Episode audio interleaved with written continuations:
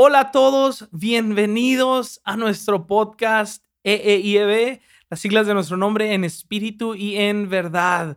Ah, quiero antes que nada darles a todos las gracias por ah, entrar a nuestro canal, por suscribirse, por darle like, por compartir.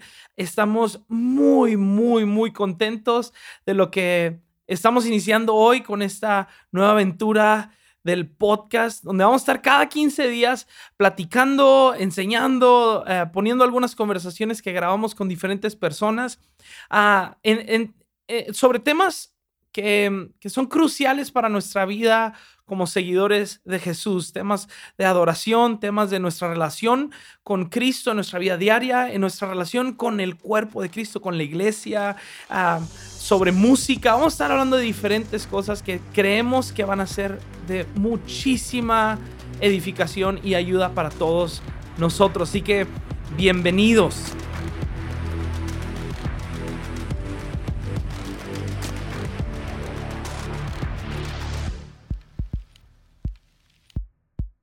Pues ahora sí, este es nuestro primer podcast y me tocó a mí. Mi nombre es Enrique.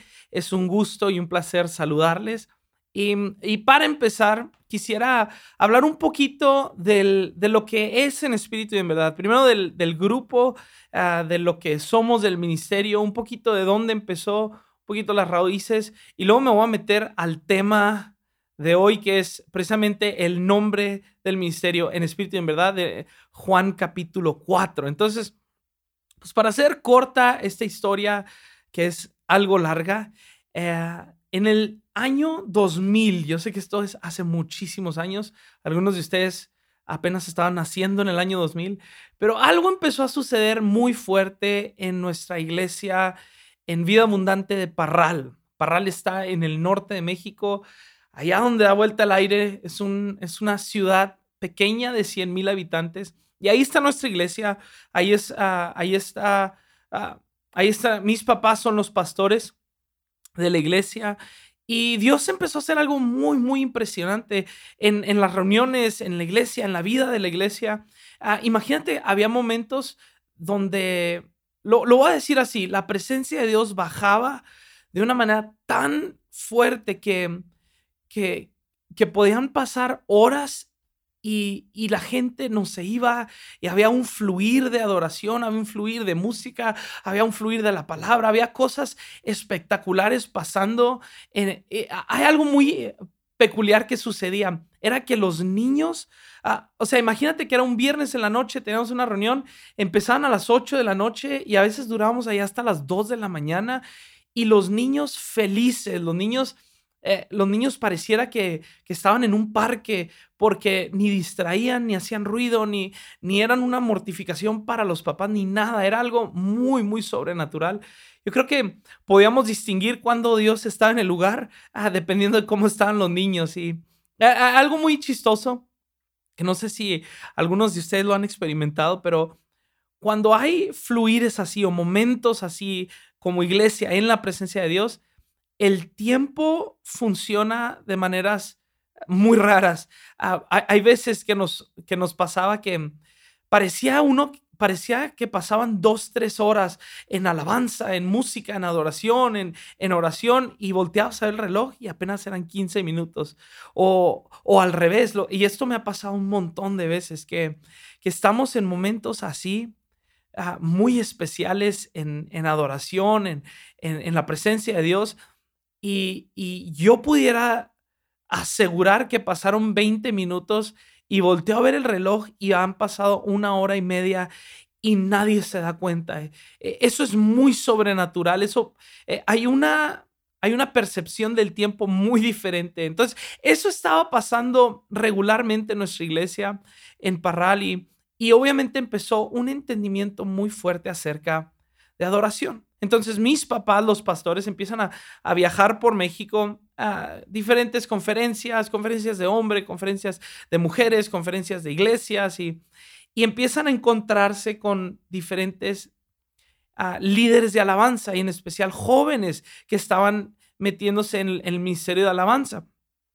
Y pues empiezan a platicar con ellos y un día se les ocurre decirles, oigan, pues qué tal si se vienen todos a Parral y hablamos sobre adoración.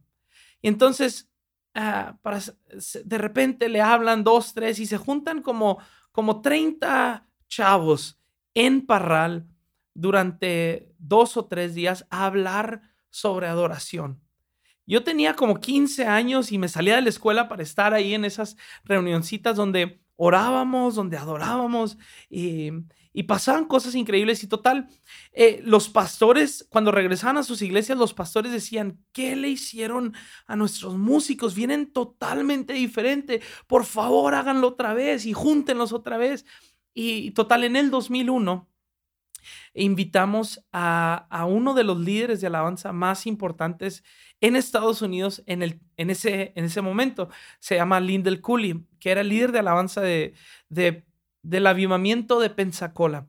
Y él con un corazón impresionante se viene a Parral, Chihuahua, en medio de la nada, a enseñarle. Él pensaba a unos 30, 60 líderes de alabanza. En realidad llegaron como 800 eh, entre pastores y líderes de alabanza y equipos de alabanza. Y sucedieron, eh, durante dos días sucedieron cosas que que yo no puedo explicar. Es más, si platicara las cosas que sucedieron en el auditorio en esos, en esos dos días, mm, pensarían que estábamos locos, ah, porque fueron cosas sobrenaturales sucediendo y algo se marcó en la vida de esos 800 líderes que estábamos ahí. Eh, entonces lo que sucede después es que pastores empiezan a decir, por favor, hagan eso aquí en mi ciudad, por favor, vengan. Y entonces así comienza el ministerio. Y estos eventos para equipos de alabanza y pastores se llamaban en espíritu y en verdad, basados en el pasaje de Juan 4. Y, había dos ideas que, que van a sonar muy sencillas, pero Así lo percibí yo. eran, eh, son dos ideas muy sencillas, hasta muy básicas parecen, pero que eran una revolución en nuestras vidas. Eh, la primera, y perdón, hasta va a sonar tonta, pero la primera es que alabanza no son las canciones rápidas y adoración no son las canciones lentas. De hecho, en la Biblia, alabanza sí está relacionado un poco con música, pero adoración en toda la Biblia nunca está relacionada con música. Entonces, entonces ¿de qué se trata esto? alabanza tiene que ver con expresiones, con alegría, con, con canto, con, con brincar, con, con, con gozo. Y adoración tiene que ver con algo mucho más profundo. Y la segunda idea era esta, que los músicos sean ministros. Los pastores y la iglesia en general estaban cansados de tener músicos en la iglesia. O sea, ¿a qué me refiero con esto? Con gente que nada más llegaba, ejecutaba su lista de canciones, se iba a la tiendita por unas papitas y una soda y luego regresaba al final de la prédica y mandaban al del piano primero para, para, pues para hacer un poquito de tiempo en los que los demás terminaban sus papitas, ¿no? Y, y cambiar a esta idea de que todo el que está ahí en la plataforma, el que está en el bajo, el que está en la batería, el que está cantando, todos tienen un peso ministerial igual que un pastor. Porque esa es la idea de Dios. Esa es la idea de Dios en, lo, lo, vemos en el, en el tabernáculo de David, o sea, los músicos que tenía David no eran nada más gente que ejecutaba un instrumento, eran, eran videntes, eran profetas, era gente con un peso espiritual. Entonces, eso empieza a marcar a toda una generación y comienza la revolución a, a, través de esos eventos, iglesias transformadas. Y me atrevo a decir, la música en las iglesias de México fue transformada a causa de, de, ese viento que empezó a soplar a través de, de una iglesita en Parral, Chihuahua. Qué locura, ¿verdad? Es que a Dios le encanta hacer cosas de, de, lo vil y menospreciado, dice la Biblia, cosas de lo más sencillo, de lo más loco. Y, y, y esto me lleva al pasaje de Juan capítulo 4. Y quisiera leer del versículo 21 en adelante, voy a leer de la nueva traducción viviente. Dice así, Jesús le contestó, Créeme, querida mujer, que se acerca el tiempo en que no tendrá importancia si se adora al Padre en este monte o en Jerusalén. Ustedes los samaritanos saben muy poco acerca de aquel a quien adoran, mientras que nosotros, los judíos, conocemos bien a quien adoramos, porque la salvación viene por medio de los judíos. Pero se acerca el tiempo, de hecho, ya ha llegado cuando los verdaderos adoradores adoran al Padre en espíritu y en verdad. El Padre busca personas que lo adoren de esta manera, pues Dios es espíritu y por esto todos los que lo adoran deben hacerlo en espíritu y en verdad. E ese pasaje, digo, pudiéramos durar horas hablando de ese pasaje y te animo, hay, hay muchas predicaciones increíbles sobre, sobre toda esta escena, sobre la mujer, sobre el lugar, sobre eh, el hecho de Jesús siendo judío y la mujer siendo samaritana y todo. Ah, te animo a, investigar mucho más del tema. Hoy quiero enfocarme más en esa frase, en espíritu y en verdad. ¿Qué significa? Eh, de hecho, es una de las preguntas que más nos hacen. ¿Qué significa adorar en espíritu y en verdad? Entonces, nada más para poner rápido un poco de contexto está Jesús, un judío, un hombre judío, hablando con esta mujer samaritana. Entonces, para empezar, de hecho los discípulos cuando regresan de andar comprando comida, se asombran, se asustan, se, hasta se molestan de que Jesús, un hombre judío, está hablando con una mujer. Dicen, ¿por qué está hablando con esa mujer? De hecho, en el tiempo eh, de Jesús era, era casi prohibido enseñarle a las mujeres. Era una locura. Se, los judíos consideraban a la mujer como, como mentirosa de naturaleza. E, era parte de su teología, obviamente muy equivocada a lo que enseñaba la Biblia y a lo que enseña Jesús. Pero entonces está este hombre enseñándole a una mujer de las verdades más, más importantes de toda la vida. Y, y, encima es samaritana. Los judíos y los samaritanos tienen una riña teológica. Los, los judíos Ah, despreciaban a los samaritanos porque eran hijos de, de judíos y de, eh, y de otras tribus paganas, resultando en esta, eh, eh, en esta tribu llamada samaritanos, que nadie quería porque ni eran de un bando ni eran de otro, y, y los judíos realmente despreciaban. Y entonces la respuesta de los samaritanos al desprecio de los judíos era decirles, ustedes están mal porque adoran en Jerusalén.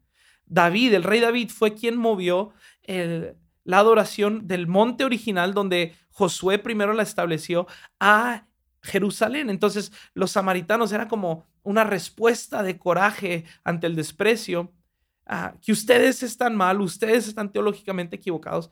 Y a la mujer, después de una conversación interesante, se le ocurre sacar el tema con Jesús. Y Jesús voltea y le da le dice esto, le dice, es que, mira, eso realmente ya no importa. Viene algo, es, es el tiempo ya donde los verdaderos adoradores adorarán al Padre en espíritu y en verdad. Entonces, el decir verdaderos adoradores significa que toda la adoración previo a Jesús no era real. E, son palabras mayores, es, es fuerte lo que Jesús le estaba diciendo. Por eso esto no se lo dijo a un fariseo porque inmediatamente lo hubieran apedreado, sino se lo dice a esta mujer porque esta mujer tiene la capacidad de oírlo. Y, y, le, y le dice, o sea, todo esto previo que conoces, todo esto de, de, que si se adora en Jerusalén, si se adora en este monte, en este otro, si se adora de tal manera, que si los sacrificios, todo eso era parcial, todo eso es más, ni siquiera es verdadero. Hoy empieza la verdadera adoración, hoy empieza la transformación real de quienes pueden y cómo se puede adorar a Dios. Y luego lo dice, y es en espíritu y en verdad. Entonces, nada más un poquito más de contexto a esto. Jesús, antes de declararle esta gloriosa verdad, le pregunta a la mujer, le dice, tráeme a tu marido. Y, la mujer le dice, no tengo marido. Y el hombre le, y, Jesús le dice, ah, e, es, es verdad, has tenido cinco maridos y con el que estás ahora ni siquiera es tu marido. Ahora, algunos pensarían que Jesús estaba descubriendo a la mujer o, o, sacándola al público para saber ah, realmente quién era la mujer, pero ah, ah, algunos llegarían a pensar que, que la puso en un punto de vergüenza, pero no es así, porque Jesús, primero que nada, Jesús es un caballero y Jesús en ninguna manera estaba avergonzando a esta mujer, al contrario, Jesús quería llegar al corazón de esta mujer. El decirle a Jesús que había cinco hombres de quienes se había divorciado no significaba que ella era una mujer cualquiera, una de esas que andaba acostándose con cualquiera, porque las mujeres no se podían divorciar quien se divorciaba era el hombre, la mujer, y esto era algo muy común. De hecho, en otra ocasión Jesús reprende a los fariseos por hacer esta práctica, que cuando se cansaban de su mujer, le firmaban una carta de desprecio diciendo te repudio, y entonces se divorciaban. Encontraban maneras y atajos en la ley para argumentar su lascivia y sus depravaciones sexuales. Entonces, el decirle a esta mujer, tú has tenido cinco maridos, era decirle, ha habido cinco hombres que te han repudiado. Qué fuerte para esta mujer. Y, y, aún con el que vives o aún con el que estaba yo hoy, ni siquiera se quiere casar contigo. O sea, es un sexto hombre repudiándote a ti. Pero Jesús le estaba diciendo, pero yo no soy así. Yo no vine a, a, mancharte, yo no vine a repudiarte, yo no vine a restregarte en la cara que, que otros te han desechado. Al contrario, yo vengo a ofrecerte el mayor de los secretos de la vida. Dios busca adoradores que le adoren en espíritu y en verdad y le entrega una joya preciosa a esta mujer. ¡Qué locura! ¡Qué, qué especial es Jesús! Que un momento puede estar delante de las masas, sanando a multitudes, y otro momento puede estar regresándole el valor a una mujer que había sido repudiada por cinco hombres y el sexto iba por el mismo camino. Eso fue lo que transforma a esta mujer.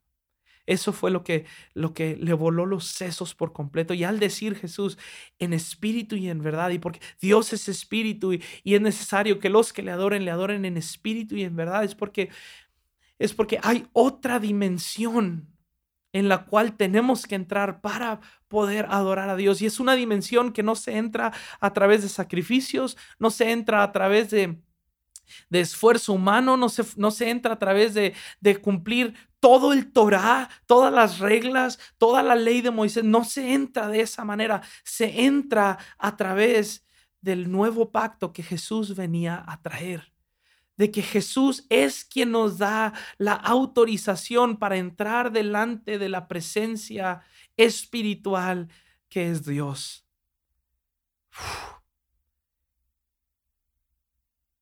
En espíritu, porque Jesús revive nuestro espíritu, nos mete en una dimensión sobrenatural, nos da acceso absoluto, nos dignifica, nos eleva.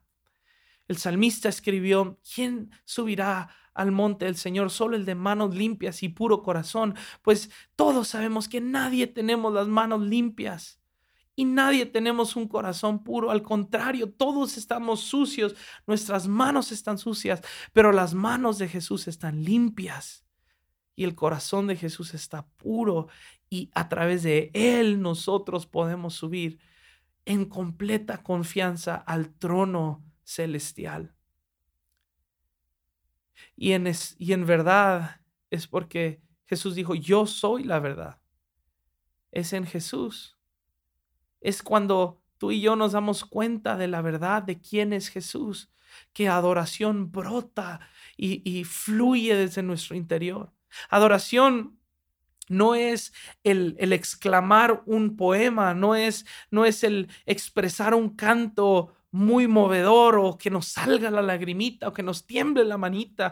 Ese adoración es una respuesta de nuestro corazón ante las verdades preciosas, increíbles de Jesucristo. ¿Cuáles verdades? Que Él nos ama, con un amor que no existe en este planeta, que Él nos perdona de los pecados pasados, presentes y aún los futuros, que su gracia es suficiente, que Él es el Hijo de Dios, que pudiendo borrar el planeta entero y hacer uno nuevo con humanos que no pecaran.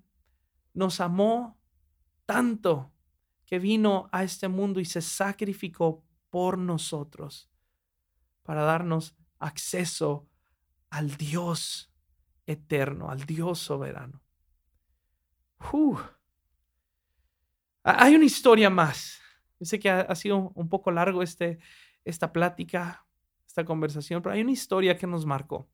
Porque nuestra labor, adoración, lo importante y la locura de adoración es que ahora nosotros somos canales para que otras personas se conecten con Dios. Hay una historia que nos platicó eh, precisamente mi mamá hace muchos años y estábamos, estaban ahí el equipo de alabanza. Yo, yo, yo no era parte del equipo de alabanza porque no sabía ni cantar, ni tocar ningún instrumento, ni nada. Solo era el hijo del pastor que podía entrar al auditorio cuando quisiera. Este, y, y llegan y están ensayando ahí eh, una canción que decía, mejor es un día en tus atrios que mil fuera de ellos. Y, y entra mi mamá y nos platica esta historia y, y Obviamente va a tener sus... E, esto es como yo me acuerdo de la historia. Omar tiene otra versión, es muy similar, pero tiene sus detalles diferentes. Y Rebeca tiene otra versión y todo. Pero esta es la versión que yo me acuerdo cuando estaba ahí. Y dice, eh, e, e, esto era un sábado y dice, mañana viene a la señora, vamos a llamarle Juanita. Dice, mañana viene Juanita y eh, mañana ella tiene que levantarse temprano su esposo está en la cárcel, alista, alista a sus hijos, los deja en su casa un ratito y se va a la cárcel a tener una visita conyugal. Y, tiene que entrar eh, y le hacen, para entrar a esa visita conyugal, eh, la, la, desvisten, le hacen una revisión muy vergonzosa. Y luego tiene que atravesar todo el, todo el patio de la cárcel donde están las, todas, las, ah, todas las celdas y todos estos hombres Ah, culpables la pueden ver y la ven caminando a través del patio para llegar a este cuarto privado donde tiene su visita conyugal para tener intimidad con su marido. Y entonces está ahí media hora con él y luego sale y se medio arregla, se, se viste un poquito, se, se, se maquilla otra vez, se peina y, y luego sale otra vez. Imagínate la vergüenza de esta mujer al caminar de regreso por ese patio y todos estos hombres con miradas de lujuria, con miradas de desprecio, con miradas horribles hacia esta mujer, y ella cruzando ese patio. O sea, imagínate la vergüenza de esta mujer para luego regresar a su casa, recoger a sus hijos, ir a la iglesia. Y luego nos dice mi mamá, dice, ¿cómo vamos a hacer que esta mujer sepa que son mejor, es mejor un día en el patio de la casa de Dios que mil fuera de ellos. ¿Qué tiene que haber en nuestro corazón? ¿Qué tiene que estar fluyendo desde nuestro interior, desde nuestro corazón para sanar a esta mujer de toda vergüenza, para limpiarla, para revestirla de, honra y, y, y de hacerle sentir, llegaste a la casa de tu Padre? E-, eso es adoración. Eso Jesús le dijo a la mujer samaritana, de tu el que beba del agua que yo tengo que beber, de, su interior correrán ríos de agua viva. Eso, eso es lo que sucede en medio de adoración. Y, y por eso dedicamos nuestras vidas a, a llevar el mensaje de la gracia de Jesús a través de música, a través de escritos, a través de libros, a través de pláticas, a través de podcasts, a través de lo que se pueda,